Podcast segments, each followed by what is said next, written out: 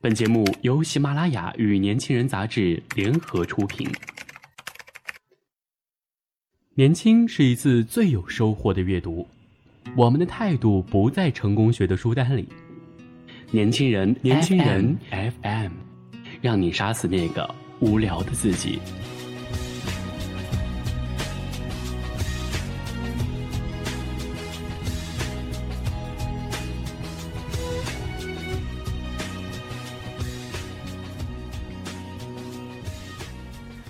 你好，欢迎收听《年轻人杂志》夜读节目，我是杜丽。今天晚上跟你分享的文章是：工作以后学什么决定你的颜值和面貌。有一天，我在朋友圈发了一张美喵的照片，朋友 C C 小姐说：“它是只小母猫吧？”我说：“对啊，是因为它长得漂亮，你就猜它是只母猫吗？”C C 说。并不是。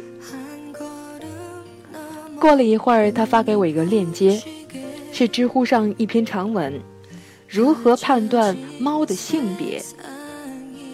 据我所知，C C 家里并没有养宠物，而近期也没有要养的打算。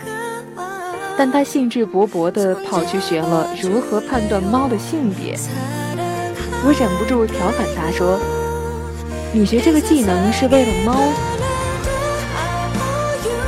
他回答：“对世界保持好奇和探究的热情，是人们永葆活力、青春的秘诀。”对了，C C 就是那个约我一起像厨师般的姑娘。今年夏天，他丢给我一个业余中餐厨师班的招生链接，为我描绘了在家里做出一桌满汉全席的美好画面，并动员我说：“咱们一起去学吧。”像他这么时髦的一个人，压根不会让人把他和厨房联系在一起。但是他说：“你不觉得做菜的时候很平静和治愈吗？”此前我是一个对做菜毫无兴趣的人，所以对于花钱去上厨师班这件事情，身边的很多人都不理解。比如说我妈。他认为我在家看看他怎么做就能学会了，实际上我看了三十几年也没学会。我告诉他，学校系统的教，并且可以和同学交流分享的效果还是不一样的。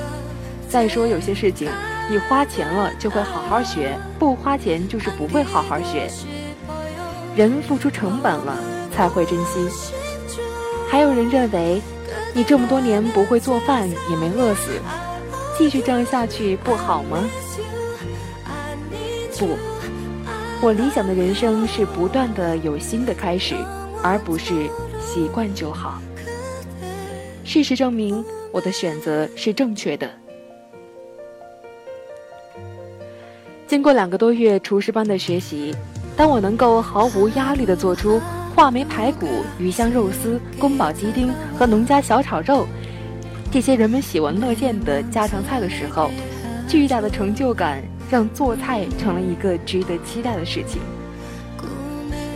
做菜呢，过去我认为是非常的枯燥和琐碎，现在认真去做，尤其觉得自己有了做好它的技能和底气之后，竟然真的可以从中感受到 C C 所说的那种平静和治愈。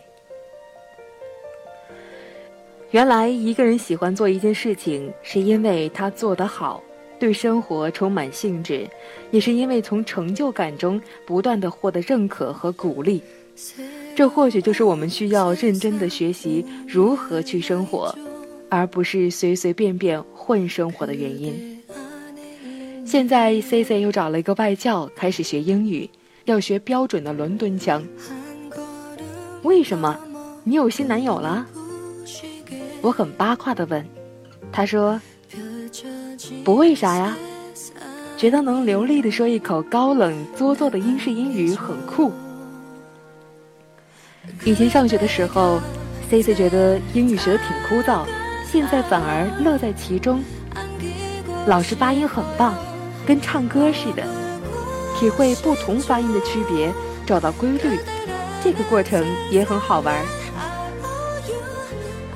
不知道你有没有这样的感受？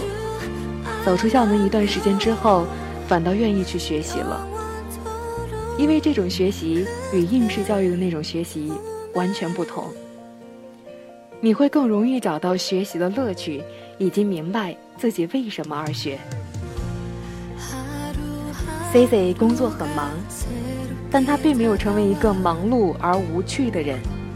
相反，每一次见到他，他总是有新鲜而有趣的见闻与我分享。他总是让我相信，一个人不断学习新的知识，保持探索世界的热情。就可以显得既有活力又青春满格。我的朋友韩小贝，这两年在学韩语。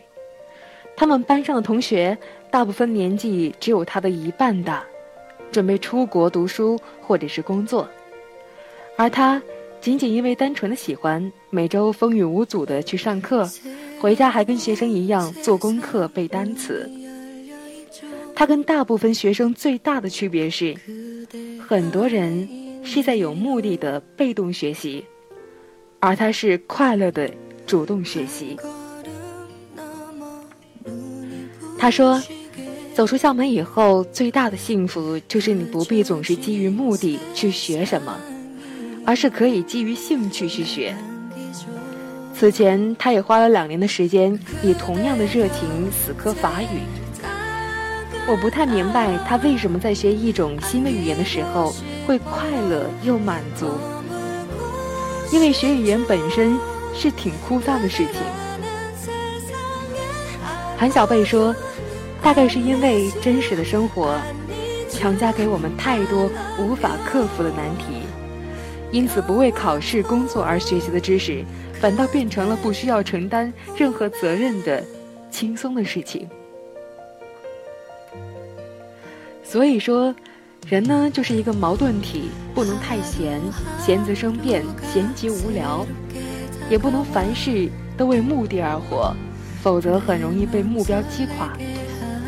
因为无论多么努力，人也不可能实现所有的目标。成年人在没有目标、不负责任的学习中，得到的是一种适中的、不必背负内疚感的自由。我身边还有朋友在学古琴，平时工作狂人的他，上课的时候连手机都不开，那种全然的沉静，让浮躁的心变得安静又踏实。